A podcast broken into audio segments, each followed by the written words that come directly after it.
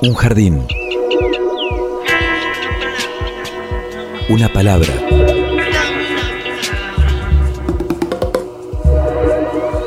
Un sitio donde poder crecer en la tierra. Donde nos alcance el sol.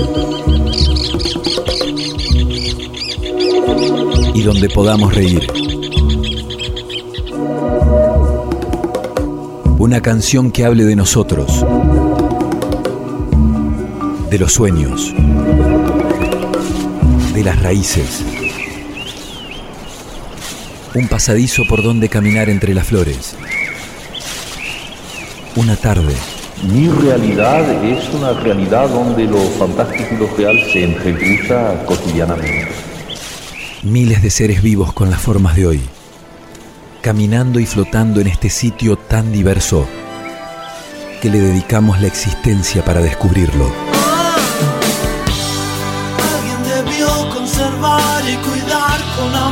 Este jardín de gente. Jardín de Gente, el programa de la Facultad de Ciencias de la Educación de la Universidad Nacional de Entre Ríos. Jardín de Gente, comunicación para vivir.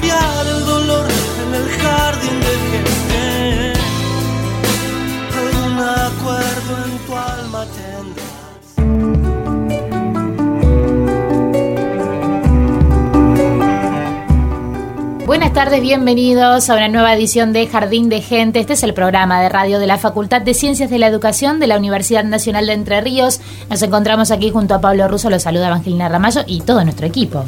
¿Qué tal, Evangelina? ¿Cómo estás? Bien, Bueno, gran equipo. Está Luciana Salazar eh, en la puesta al aire, en los controles, eh, Florencia Espíndola en la asistencia de producción, Agustina Bergomás en la producción y Pablo Morelli en la coordinación general.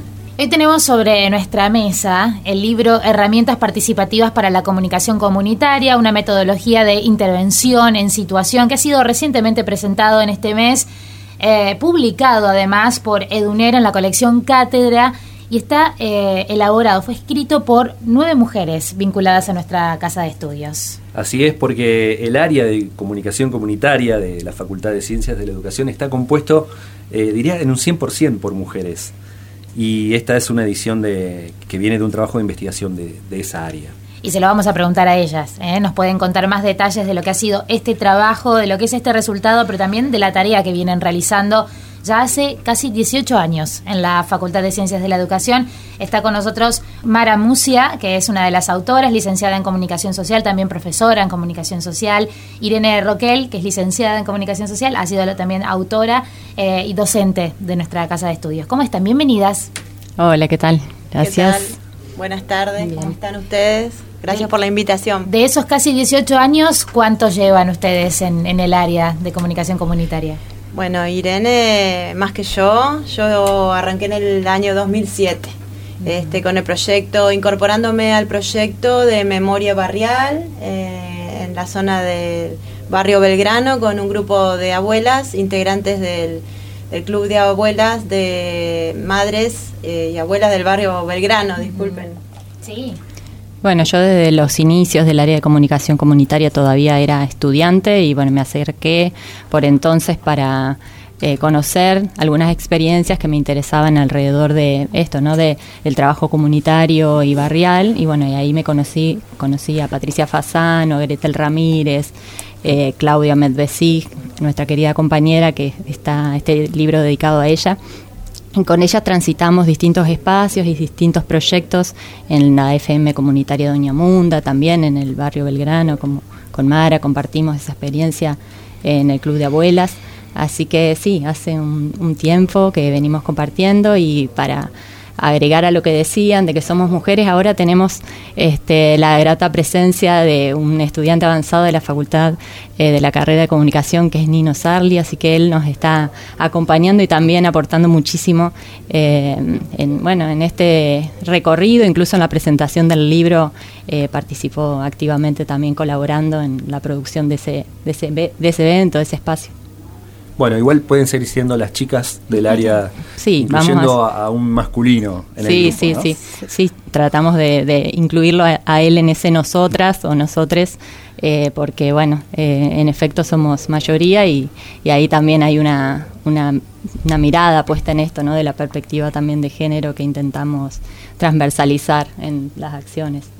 Hace unos días, como decía Evangelina, se presentó en el patio del Centenario, ahí ese espacio nuevo que tenemos entre los edificios que ahora son uno solo, en la Facultad de Ciencias de la Educación, eh, herramientas participativas para la comunicación comunitaria, una metodología de intervención en situación. Este trabajo que, coordinaron Pilar Espósito, Marianela Morzán, eh, Mara Murcia e Irene Roquel, este, tuvo una presentación particular, distinta a lo que uno por ahí está habituado, lo que es la presentación de un libro, ¿no? donde se exponen dos o tres ideas, alguien comenta la edición, etcétera, eh, sino que acá hubo implicancia de los cuerpos presentes. sí. bueno, eh, la idea era eh, poner en juego las posibilidades que brinda el, el libro digamos que es nuestra herramienta cuando nos acercamos a los distintos territorios. La, intención es justamente que todos los participantes y las participantes de las actividades eh, tengan un protagonismo. Entonces, nuestra idea fue en ese evento, digamos que los que nos acompañaran vivenciaran esta perspectiva de la comunicación en la cual eh, todos tenemos algo para decir.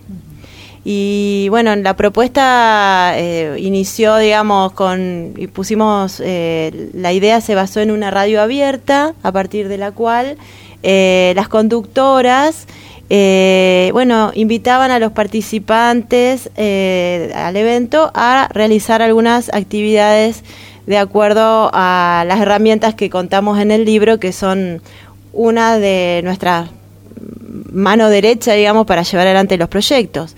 Entonces, eh, bueno, fue una actividad que no duró poco, más o menos una hora y media, en la cual eh, fueron pasando las distintas personas que nos acompañaron también a lo largo de estos 18 años y que también desde su lugar como participantes, por ejemplo, de los talleres como eh, colaboradores, porque muchas veces nosotros en, los, eh, en las actividades convocamos narradores orales, artistas plásticos. Y Abren el juego un poco, ¿no? Exactamente, eh, porque mm, todo este tipo de propuestas eh, promueven la posibilidad de expresión y bueno, y como nuestra intención en general tiene que ver con esto, con habilitar la, palabra, eh, entender a la comunicación como un derecho humano en todos los procesos, bueno, eh, justamente la, la, propuesta fue hilando este, un poco todos estos aspectos que propone también el libro, que que está dedicado a dar a conocer distintas herramientas y técnicas participativas que eh, nosotros llevamos adelante en nuestros talleres. Em, lo han aclarado, ¿no? Es, no es un libro de recetas. Si bien están todas esas herramientas, hay que tener en cuenta que fueron aplicadas en contextos específicos.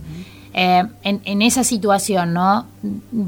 ¿Cuál es la, la utilidad que tiene este libro?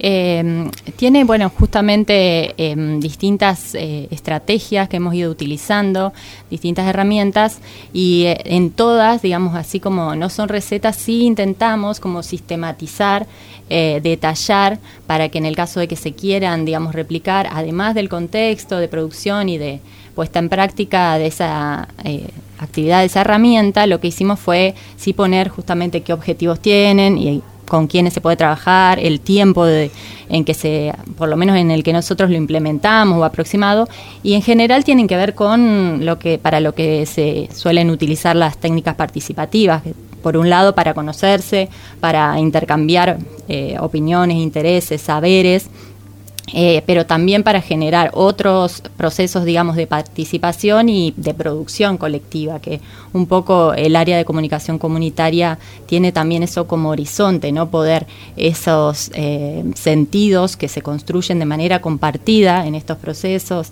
eh, a través de las herramientas y de las dinámicas puedan llegar a una producción comunicacional específicamente, donde esa palabra y ese sentido al que se arribe colectivamente pueda visibilizarse, ¿no? Y que puede tener distintos formatos, como hablábamos recién, en muchos casos formatos y lenguajes, en muchos casos como son lenguajes que surgen del propio grupo, del interés de, la comunidad con la que estamos trabajando es que necesitamos a veces eh, convocar a alguien o hemos visto como interesante convocar a alguien que tenga alguna especificidad o eh, alguna destreza o alguna habilidad específica, como bueno, en el caso, por ejemplo, de artistas plásticos para desarrollar ese, esa expresión eh, que desde la comunicación, bueno, está completamente hermanada, pero que a nosotras nos excede desde nuestra propia formación, así como también en el caso del teatro, que es una de las actividades que estamos llevando adelante más ahora, que no aparece eh, en el libro porque es más reciente en las cárceles, pero bueno, eh, un poco esa es como la idea de que de para qué y para quiénes, ¿no? También en esto de pensar eh, la presentación tuvimos un poco en cuenta eso, nos interesaba que pudieran eh, por lo menos estar invitados quienes han formado parte de las experiencias y también quienes se han ido formando en el área de comunicación comunitaria, que también en el libro aparecen porque nos, nos parece importante que estudiantes que siempre se acercan a los proyectos y forman parte de esto todos los proyectos que desarrollamos desde el área de comunicación comunitaria se enmarcan en el sistema de proyectos de extensión y en ese sentido siempre eh, lo integramos quienes formamos, digamos parte del equipo estable del área, que somos las docentes, pero también estudiantes que se acercan por el interés en esta perspectiva o en alguno de los eh, contextos en particular, en alguna de las líneas, y ahí están en el libro también quienes nos acompañaron en esos procesos, porque también formaron parte de quienes pensaron junto a nosotras esas eh, técnicas, de esas herramientas, eh, y bueno, las imaginamos juntas, las pusimos en práctica juntas, entonces este, por eso las convocamos y estuvieron presentes también con su palabra quienes pudieron ¿no? estar ahí, eh, además de estudiantes actuales que están cursando la materia, que desde el área de comunicación comunitaria también desarrollamos en cuarto año, y otras de otras materias afines. Invitamos otras cátedras que, que, tenían como una afinidad respecto a la metodología de trabajo, de educación no formal. Eh, y algunas otras cátedras de educación y de comunicación que nos acompañaron ese día. El otro día conversando con Marianela Morzán, ella, bueno, me decía que estas herramientas en realidad no son nuevas, ni, es un invento de estos últimos años, ni siquiera del área, eh, que tienen una raíz muy fuerte vinculada a la educación popular, es decir, a la niña de, Paulo Freire, este, pero que eh, acá lo que estaba era la aplicación concreta en casos determinados y, ahí hay algo que es interesante, que es eh, ir del concepto abstracto al trabajo en territorio y después de eso a la edición del libro, es decir, una, suerte de una suerte de reflexión, acción y reflexión sobre esa acción, incitando luego con esa reflexión, es decir, con este libro, que continúe ese diálogo con, organizaciones y, otros actores, ¿no? Sí. Sí, esa es la idea de, la praxis, ¿no? Que también eh, es algo que, bueno, que viene de ahí, ¿no? De la comunicación comunitaria toma también esa perspectiva de la educación popular eh, y bueno, también en este, libro que forma parte, digamos, es uno de los productos de un proceso de investigación en el que tratamos de sistematizar y de conceptualizar por un lado, digamos, e, ese recorrido y esa genealogía que nosotros hemos ido haciendo en nuestra propia formación dentro de, la facultad, pero también, digamos, los aportes del campo, ¿no? del cruce con los territorios, con las personas. Entonces, en ese sentido, bueno, poder sistematizarlo y poder eh, que sirva, como vos decías, como herramienta para, para que otros también puedan ponerlo en práctica es uno de los digamos, de, sí, ese sería como eh, logro que, entendemos que para nosotras como equipo eh, significa tener este libro o que esté circulando este libro, no tenerlo nosotros justamente, sino que, esté circulando y que esté pudiendo ser utilizado. Eh, y también, bueno, forma parte de la colección Cátedras de, la EDUNER, que apunta un poco esto, ¿no? También a, facilitar, por eso también hablábamos de, que lo pensamos o quisiéramos que se que se entienda y que sirva como, como un elemento educomunicacional, ¿no? que también pueda eh, ser parte de, otras estrategias pedagógicas y de tanto de estudiantes como de docentes que puedan usarlo como, como herramienta pedagógica eh, y como también como un elemento de, comunicación que genere otras discusiones acerca de, bueno de, la comunicación, de la comunicación como derecho y de también estas otras eh, cruces ¿no? con lo con lo lúdico, con el cuerpo, con los cuerpos que se ponen en juego en estos otros modos de hacer comunicación, eh, y bueno, con, la palabra y las palabras sobre todo de aquellos sectores que, que no tienen la posibilidad de, ocupar un espacio en, en la agenda hegemónica, digamos, pública. Irene lo decía, ¿no? Convocaron también a, por ejemplo, artistas para formar parte de estas eh, herramientas participativas para la comunicación comunitaria y nosotros tenemos la palabra de uno de ellos. Así es, de Andrés Leiva, alguien que siempre está dispuesto a, colaborar con, con su arte para todo este tipo de movidas. Él además de ser artista plástico es técnico en gestión cultural, lo escuchamos. Hola, mi nombre es Andrés Leiva, soy artista plástico, eh, muralista, técnico en gestión cultural.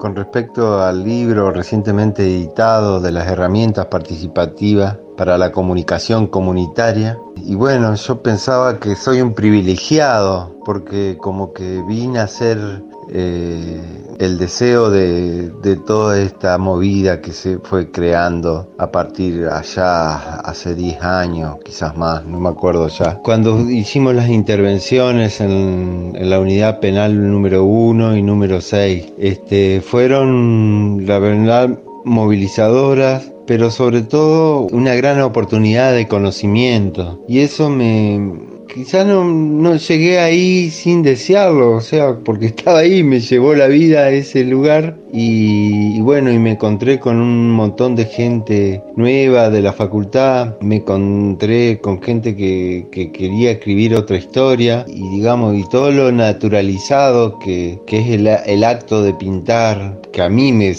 resultaba natural, lo fui desandando por medio de esos de, esa reflexión de ese trabajo de ese quehacer en un espacio totalmente extraño que era la cárcel. Un espacio que para mí era totalmente nuevo y desafiante. Desafiante porque bueno era romper la pared era entrar en ese mundo tan tan distinto y, y con la herramienta del arte el arte, ahí creo que descubrí que la herramienta del arte es poderosísima. Yo venía de artes visuales y quizás mi formación adolecía de esa, de esa reflexión, de esa dimensión que tiene lo social.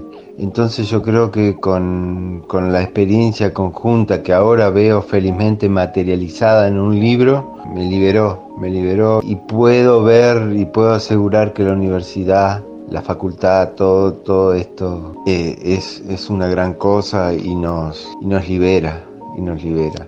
Así que un saludo para todos y bueno, y quisiera que este libro se difunda más y todas las experiencias sean una nueva herramienta para mucha gente.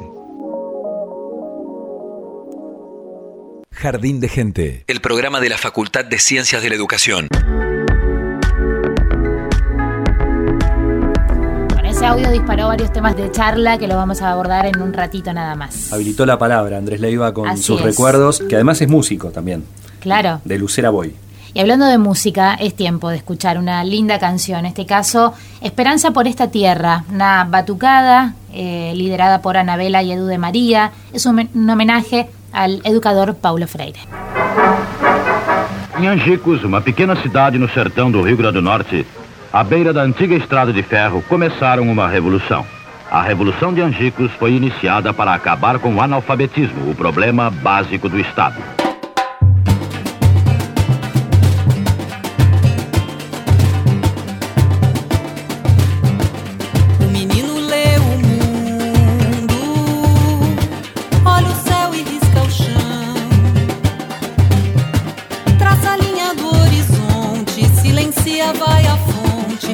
solto na amplidão.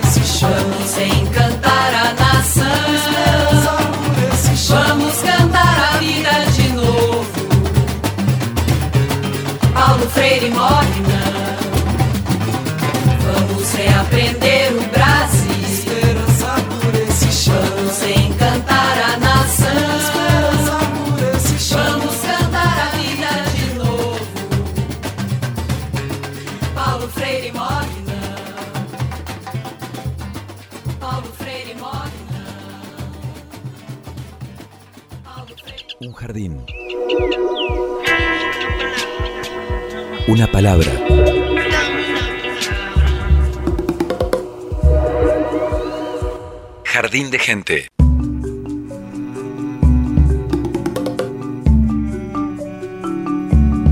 Abrimos un nuevo bloque de Jardín de Gente. Estamos junto a Mara Musia y a Irene Roquel, ambas autoras del libro Herramientas Participativas para la Comunicación Comunitaria, una metodología de intervención en situación que ha sido presentado este mes, eh, publicado por Eduner. En Son, el- son largos los títulos Sí, de son- libros académicos. Generalmente, siempre, ¿no? ¿Cómo, que no y lo lo cortamos, sí, ¿Lo cortamos, sí, Eh. nos lo cortaron, nos sugirieron recortarlo. Y, Está bien. Y aceptamos. Aceptaron y, y este es el título que, que ha quedado y es un libro que está a disposición, ¿no? De todos. Ya Además está en formato PDF también. Sí, Sí, sí. Está Y digital. en ebook. ujú. Sí. Y También. también. está en la biblioteca Vidi, así que se puede acceder, eh, bueno, estudiantes, sobre todo quienes no, eso decía Martín Maldonado el otro día en la presentación también del libro, que nos acompañaron, de la EDUNER, eh, pueden acceder también de manera digital. Decíamos que Andrés Leiva con su audio que escuchamos antes de la música eh, había dejado mm, bueno varios temas para, para abordar, pero uno de ellos tiene que ver con las intervenciones en la, en la cárcel que se realizaron, eh, en el que él tuvo una participación muy activa, ¿no? Con, con los murales, ustedes decían también del arte plástico, luego se pasó al teatro, ¿no? Pero ha sido una de las, de las grandes experiencias para, para el área. Y sí, es una experiencia que surgió también al poco tiempo de, de creada el área eh, y también justamente creo que los recursos que hemos ido implementando tienen que ver con, con el arte, digamos que hemos ido implementando porque han ido surgiendo también como deseo, como interés por el grupo que ha ido participando, que siempre es cambiante, eh, pero que nació también de, de una idea de participar de una de, de las integrantes del equipo actualmente que coordina eh, la línea, digamos, eh, de, una, de un evento vinculado a- al teatro y ahora, bueno, hace unos años también volvimos con, con la experimentación tra- teatral o el juego teatral Este, pero así como el teatro, todas las expresiones artísticas tienen un componente ahí que, que facilita eh, mucho, que sobre todo el poder encontrarnos, encontrarse eh, de una manera muy distinta a la que habitualmente se transcurre, digamos, la vida en un lugar de privación de la libertad, ¿no? Poder mirarse, poder compartir, eh, dialogar, eh, recorrer incluso los espacios físicos de otro modo, jugando, moviéndose, escuchando sonidos, músicas eh, y viendo también, porque eh, también una de, una de las actividades que desarrollamos desde el proyecto de comunicación comunitaria en la cárcel es eh, los, o son los ciclos culturales para ofrecer también a quienes están privados de la libertad la posibilidad de acceder a espectáculos. bueno, eso también a través de distintas estrategias y articulaciones con distintos organismos y grupos y elencos que también les interesa, ¿no? De algún modo poder colaborar eh, con plantear eh, otras, otras ideas, otras actividades en esos contextos en los que nosotros, bueno, promovemos la comunicación comunitaria. Además de- del muralismo y el teatro, también la radio, ¿no? Han llevado la, la radio a la unidad penal número uno eh, con Radio Chamullo, que, que tuvo siempre esas puestas de, de fin de año, con transmisiones incluso en vivo. Recuerdo alguna vez a, Pablo Morelli conduciendo uno de los eventos de Radio Chamullo dentro de- del, patio de la, de la unidad penal. Algo muy esperado también por, por los internos. Sí, sí, la chamullo también, digamos, eh, ha sido desde los primeros años de- del proyecto el cierre y también el momento de, de fiesta y de poder visibilizar, mostrar el recorrido de cada año de taller, ¿no? Donde, bueno, lo que se ha podido producir, a lo que se ha podido arribar como, como idea, como intereses colectivos, como problematizaciones, como este, necesidades de, de contar a los demás, eh, la radio ha sido, digamos, el medio eh, más propicio y además, bueno, es un medio que es el que está más al alcance también. En ese caso, bueno, la Chamullo es una radio abierta eh, y sí, efectivamente, Pablo el perro ha acompañado no solo, digamos, la apuesta de, de alguna de las radios al final, sino ha colaborado en los procesos de producción hasta llegar a esa radio abierta y ha entusiasmado muchísimo eh, porque también en esto que hablábamos de, de las especificidades y de las formaciones, eh, la experiencia en la formación en el lenguaje radiofónico en particular, este, bueno, ha sido un aporte indispensable para, para ellos porque, bueno, nosotras no estamos formadas en eso específicamente, así que, eh, bueno, ha sido, sí, muy enriquecedor. Y bueno, en la radio en general este, ha acompañado eh, otros procesos también de los que aquí en el libro están plasmados, digamos, y eh, siempre es eh, sí, un medio que, al que recurrimos. Eh, que me parecía importante destacar esto de que hablábamos hace un ratito, medio fuera del aire, eh, la cuestión de, de los productos que, que son como en algún punto la fiesta, como decía, o el cierre. Eh, tenemos murales, tenemos la radio abierta, la chamullo, algunas producciones también bibliográficas como el libro de las abuelas que recupera la memoria del barrio. Eh, con respecto a, por ejemplo, Pasos, tuvimos los mapas. Pasos es el, la línea de trabajo que mm, llevamos adelante con organizaciones sociales. Eh, tenemos los mapas de las organizaciones, las kermeses de las organizaciones sociales de Paraná. Bueno, todos estos productos para nosotros son muy importantes, pero para nuestra perspectiva de trabajo es eh, más importante aún los procesos que, que llevan tiempo, que muchas veces van eh, desde otro lugar que los que te impone un, un proyecto de extensión, que porque son tiempos metabólicos de en relación de los vínculos que es necesario eh, establecer con esos territorios, con esas comunidades.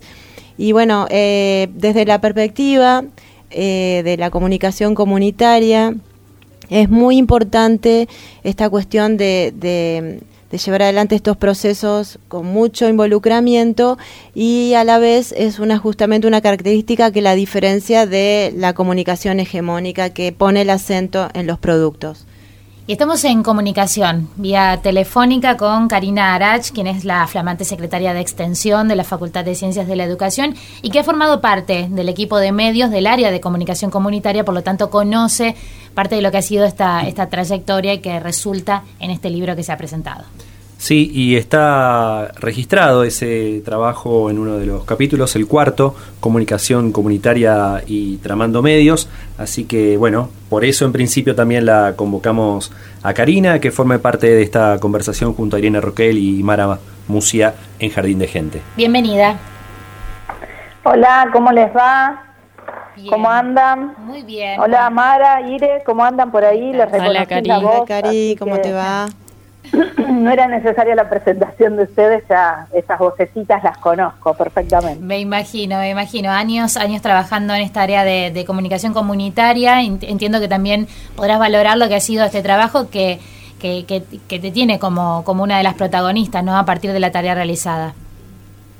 Bueno, nosotras en general pensamos que la- las, los protagonistas en general es la gente. Claro. Nosotras en todo caso somos facilitadoras de esa tarea. Escuchaba a- Mara decir algo que hemos charlado muchas veces, que es, somos facilitadoras de esos procesos, em, que siempre es la tarea más importante y por otra parte la tarea que, que- que nos convoca, poder facilitar esos procesos en donde aquellos y aquellos y aquellas que en general em, tienen negada la palabra, bueno, tengan un espacio para poder decir, tengan un, un modo, después se verá qué lenguaje, este, pero en general de, lo que tratamos, de- desde el área, en, en mi recorrido yo estuve trabajando a full hasta el, de- desde el 2006 al 2017 en el área, y luego seguí este, trabajando particularmente en proyectos de extensión, ya esta vez no asociado a las juventudes y el tramar de medios, eh, sino trabajando en una línea que es soberanía alimentaria, que la comenzamos a trabajar en el área desde el 2015. El Tramando Medios, ¿de qué se trató para aquellos que y aquellas que llegaron después? Bueno, este, justo ayer pegaba allí una mirada al libro. El libro, eh, el libro del área, relata una partecita de esto, este, que es, si mal no recuerdo, aquello que, que ya estaba publicado en la revista, en la Tramando, que es la primera etapa. Eso es 2010-2011.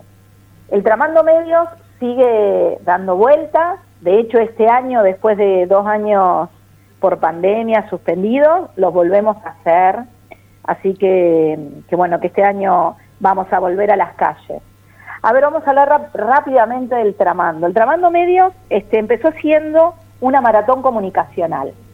La primera que hicimos en el 2011 en la facultad, este, en un aula, convocando un par de escuelas secundarias con las que veníamos trabajando, una de Paraná y una de Santa Fe.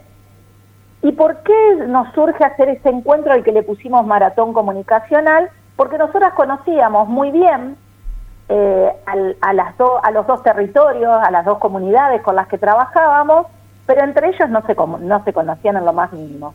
Entonces surge la posibilidad de decir, bueno, crucémonos todos y todas, y así comenzamos a hacer esta maratón, que se llama maratón porque, bueno, porque lo importante es llegar a la meta, y llegar a la meta es que podamos construir en grupo un pro- una pieza comunicacional. Eh, eso fue creciendo, entonces en el 2011 yo creo que éramos cerca de 200 personas, pero ya el año siguiente fuimos 400 y después 500 y después 600 y un año yo me fui a, estudiar afuera, estudié afuera, entonces el día del Tramando Medios montamos mitad de la gente en España conmigo, mitad de la gente en el aula con los profesores que habían quedado en una de las materias, que con, la que hacemos el Tramando Medios, que es Teorías de la Comunicación, de la licenciatura en Comunicación Social. Y bueno, y así el Tramando fue tomando distintas, am, distintas aristas. Este, no se pierde la dinámica. La dinámica tiene que ver con poder debatir en grupo y poder producir en grupo una pieza comunicacional. Como Esos- les decía un sí. ratito antes, en distintos lenguajes. Bien, esos esténciles, Karina, que estaban pintados en, en- en el ingreso sobre calle Buenos Aires, ¿eran parte de esas piezas comunicacionales? Se me pianta un lagrimón cuando me decís eso. Sí, no todo, no todo, porque ya sabemos que donde empezamos a, pintar un stencil viene otro a pintar otro más grande y así. Pero muchos de los stenciles que estaban hasta hace muy poquito en, en el edificio de Buenos Aires 389, ahí en la facultad, eran del tramando medio, sí, ahí había, ahí mm, se hacía mucho stencil. Igual nosotros a los stenciles para que nos queden registrados, los teníamos eh, a todos pintados en una plastillera, eh, esa, ese material con el que nos dejamos mensajes amorosos en las calles. Sí. Bien. Así que bueno, eso por suerte está guardado. Si no, si no bien las paredes que están ahora limpias, eh, ahí en la puerta de la facultad, este, nos quedaron esas plastilleras como, como, bueno, como un testimonio de los sucesivos tramando medios que, que llevamos adelante en la facultad. Que fueron cerca de ocho, básicamente, ¿no? Teniendo en cuenta que los dos últimos no se pudieron hacer. Karina, bueno, lo decíamos al presentarte, ¿no? Flamante secretaria de Extensión en, en la facultad. Eh, ¿Cuál es tu propósito? ¿Cuáles son los, los desafíos que, que planteas para, para esta gestión? Bueno, a ver, este, muy flamante, como de- decías vos al principio, porque llevamos 10 días, un poquito más, 20 días. Eh, en principio, no podemos desconocer eh, los dos años de pandemia, los dos años de em, ASPO, DISPO, aislamiento y distancia social, eh, que hizo que la facultad se vaciara, básicamente. No solo nuestra facultad, todas las, todas las facultades del país, en general, estuvieron este, sin gente, digamos, salvo algunos laboratorios por ahí, porque bueno, vos no te podés llevar eso a tu casa. Facultades como las nuestras quedaron vacías durante estos dos años. Entonces, te diría que en principio, la meta, por decir, este, o el objetivo para esta primera etapa es rehabilitar la facultad. Necesitamos habitar la facultad eh, con estudiantes, con ganas de hacer cosas, con actividades, con ruido, con música, con, con de todo. Eh, en principio, ¿por qué digo yo lo de activar la facultad? Porque como bien decían ustedes, la Secretaría es de Extensión y Cultura. Entonces, mm, yo soy de la idea eh, de que la extensión tiene que poder establecerse en ese diálogo entre, vamos a llamarlo así, de la facu al barrio y del barrio a la facu, que también es parte de la dinámica que en lo personal me he dado en el área, digo, en los años que estuve trabajando con las compañeras. Este, durante un montón de tiempo íbamos a las escuelas durante todo el año y había una vez al año en el que nos convocábamos todos en la facultad. En principio me parece que pasa por ahí. Tenemos la tarea de rehabilitar la facultad, de que los estudiantes, las estudiantes vuelvan a sentir esa, esa mística, le dicen algunos, algunas, que es pertenecer a, a ese claustro, ¿no? Este, para mí es muy fuerte, eh, eh, todavía me sigo sintiendo estudiante, entonces digo, me es muy fuerte seguir sintiéndome estudiante y ser hoy secretaria, una secretaria más de la facultad. Por un lado, habitar. Por el otro lado, reactivar, poner el foco en todo lo que es la activación cultural, porque ustedes conocen que tenemos un auditorio, el Rodolfo Walsh, que es una belleza, y queremos que la comunidad encuentre en el Rodolfo Walsh una oportunidad para poder disfrutar de los diferentes, em, diferentes, mm, ¿qué podríamos decir? Eh, diferentes obras y cuestiones de artistas allí, que puedan ser encuentros con los artistas locales y regionales, que puedan tener un lugar ahí también. Por supuesto, como sabrán, el auditorio este es un espacio en el que muchas veces también nos tocan dar clases. Entonces, cuando me refiero a habilitarlo como un espacio donde que quede abierto a la comunidad, es porque las actividades que hagamos, sean muchas o sean pocas, no solo van a ser para estudiantes de la facultad, docentes o nuestra comunidad más pequeña, más próxima, sino también pensar en actividades que puedan convocar a otros y a otras, por un lado. Por el otro, la extensión en los últimos dos años, si bien se restringió, de hecho, hubo eh, mm, en el 2020 seguro continuamos con uno de soberanía alimentaria, pero en el 2021 también continuamos con dos proyectos en la facultad, uno sobre memes y talleres de ESI, eh, de género más que de ESI, en escuelas rurales, eh, y también el de soberanía estoy segura y las compañías del área probablemente tengan ahí presente que se hicieron otros proyectos más. Bueno, en definitiva tenemos que poder retomar la vasta trayectoria que tiene la Facultad de Ciencia de la Educación en extensión. Entonces, otra de las tareas que nos tenemos que dar con todo el equipo de extensión, en el que por suerte no estoy sola, somos unos cuantos, es, eh, bueno, instalar la extensión como el pilar importante que es, no tanto por las ganas que tengamos los profesores de hacer cosas, sino por eh, ciertas problemáticas sociales que detectemos y que en nosotros haya algún instrumento, alguna herramienta para que podamos colaborar en esa resolución, facilitar en esa resolución. Entonces, también tenemos que activar, insisto, después de, estos años con, con poca actividad, reactivar la extensión en la facultad. Y una tarea en particular que me quiero dar es trabajar al respecto de la curricularización de la extensión. Eh, sucede que muchas veces las cátedras hacemos extensión y, no está curricularizado, no está en el programa, no, sino que es más bien a gusto de cada uno o cada una.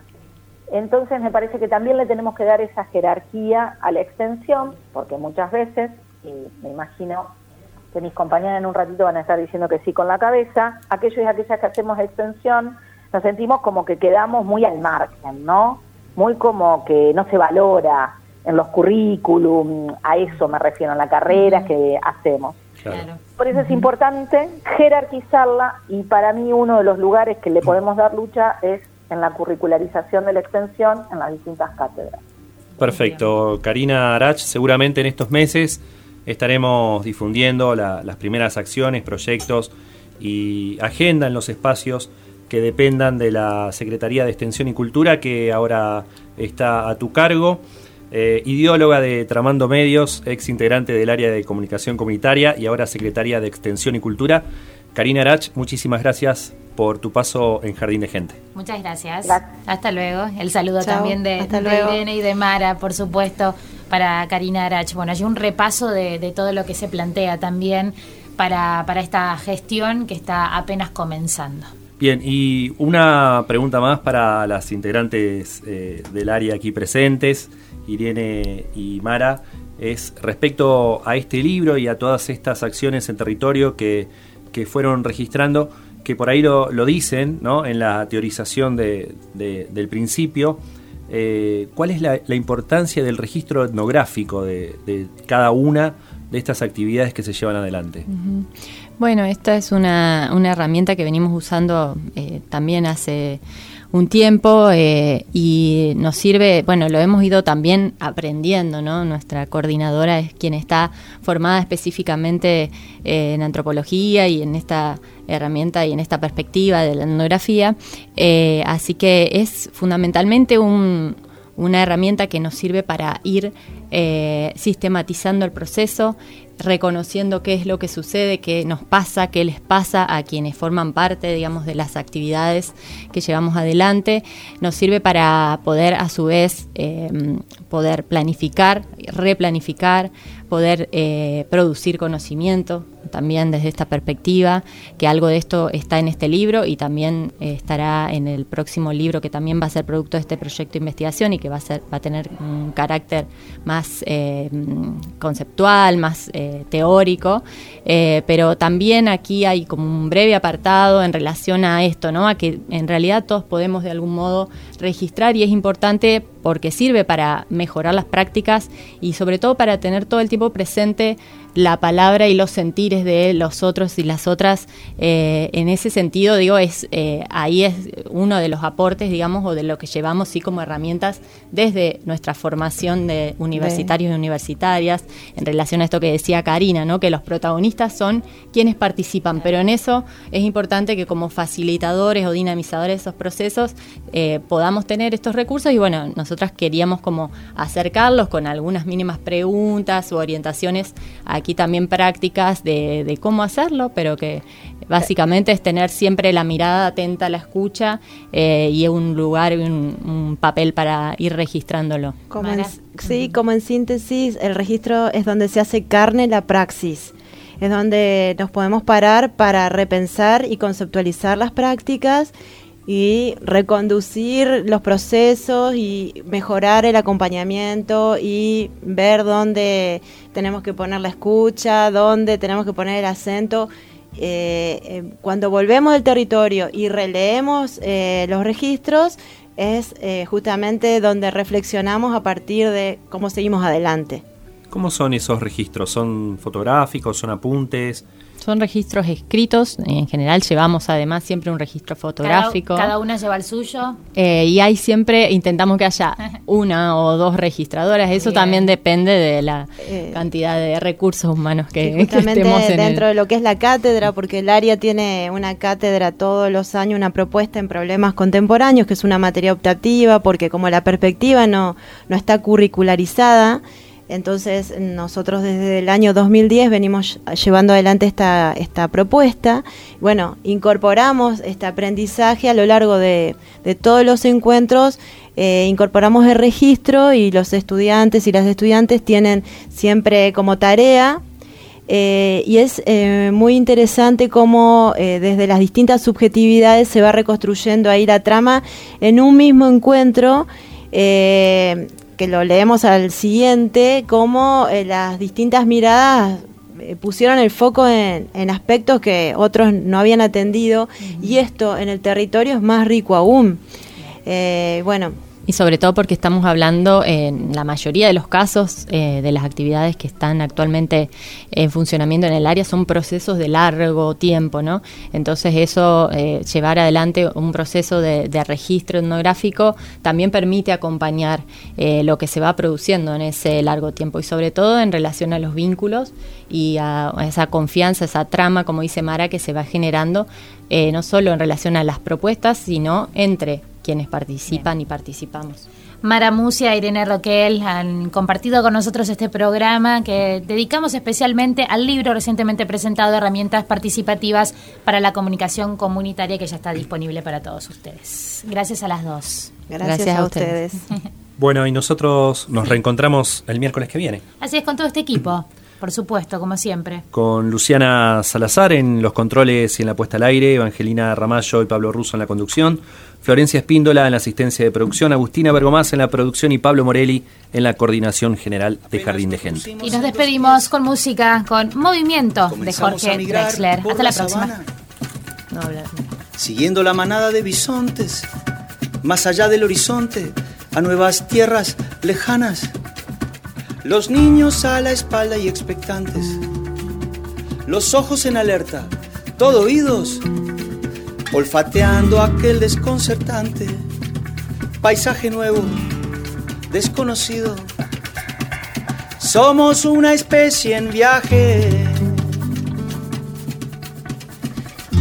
No tenemos pertenencias, sino equipaje.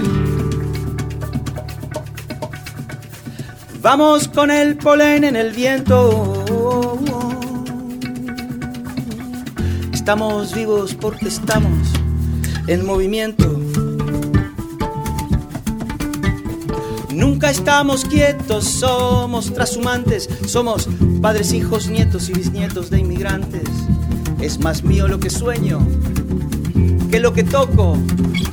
Yo no soy de aquí,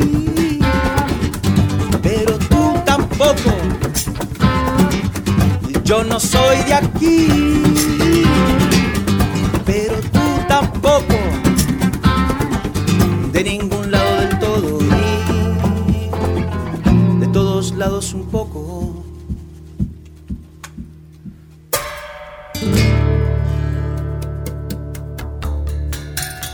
Atravesamos desiertos, glaciares, continentes, el mundo entero de extremo a extremo. Empecinados, supervivientes, el ojo en el viento y en las corrientes, la mano firme en el remo. Cargamos con nuestras guerras, nuestras canciones de cuna, nuestro rumbo hecho de versos, de migraciones, de hambrunas. Y así ha sido desde siempre, desde el infinito. Fuimos la gota de agua viajando en el meteorito. Cruzamos galaxias, vacío, milenios. Buscábamos oxígeno. Encontramos sueños. Apenas nos pusimos en dos pies y nos vimos en la sombra de la hoguera. Escuchamos la voz del desafío. Siempre miramos el río pensando en la otra ribera. Somos una especie en viaje. No tenemos pertenencias, sino equipaje. Nunca estamos quietos, somos transhumantes, somos padres, hijos, nietos y bisnietos de inmigrantes. Es más mío lo que sueño que lo que toco. Yo no soy de aquí, pero tú tampoco. Yo no soy de aquí, pero tú tampoco.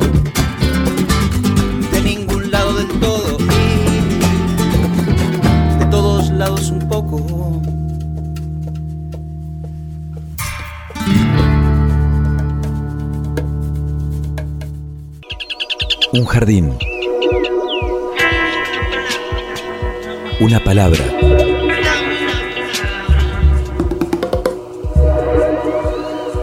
Jardín de gente.